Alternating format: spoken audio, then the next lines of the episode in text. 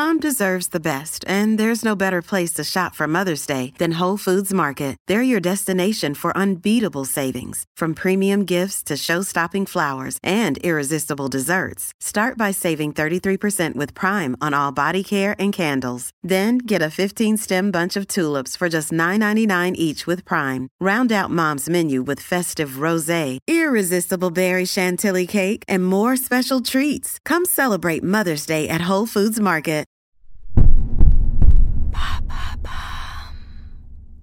Qu'est-ce que le masculinisme? Merci d'avoir posé la question.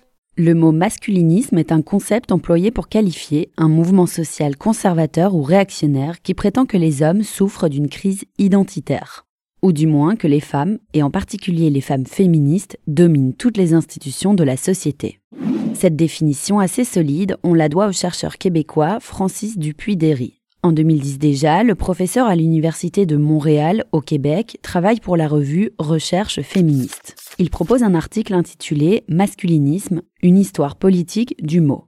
En réalité, les racines du masculinisme remontent aux années 70, en réaction au mouvement féministe. Et que font les masculinistes alors?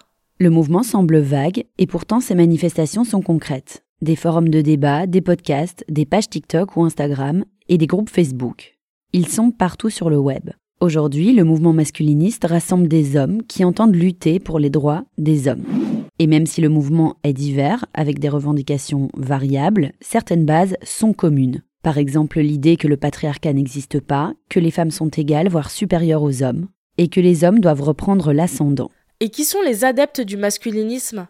Dans la nébuleuse masculiniste, plusieurs branches se distinguent et elle rencontre un certain succès sur les réseaux sociaux car le mouvement s'adresse beaucoup aux jeunes, comme l'explique la journaliste Pauline Ferrari dans le journal Le Monde. Par exemple, les MGTOW, Men Going Their Own Way, en anglais, des hommes qui tracent leur route. Ceux-ci rejettent fermement le couple. Dans leur manifeste, on peut lire que les femmes sont vénales, intéressées par l'argent et n'ont pas de hobby. Il faut donc rester célibataire. Leur communauté Facebook rassemble 40 000 membres aux États-Unis et 5 000 en France. À côté, on trouve aussi les men rights activistes, militants des droits des hommes en français. Mais aussi les pick-up artistes, conseillers en séduction. Sur leur site internet, on trouve toutes sortes d'approches pour ceux qui n'arrivent pas à conclure. Des conseils qui frôlent parfois le harcèlement sexuel, selon Pauline Ferrari. Mais est-ce un mouvement violent? Oui et non. Ce n'est pas parce qu'il se construit sur Internet qu'il est inoffensif en tout cas.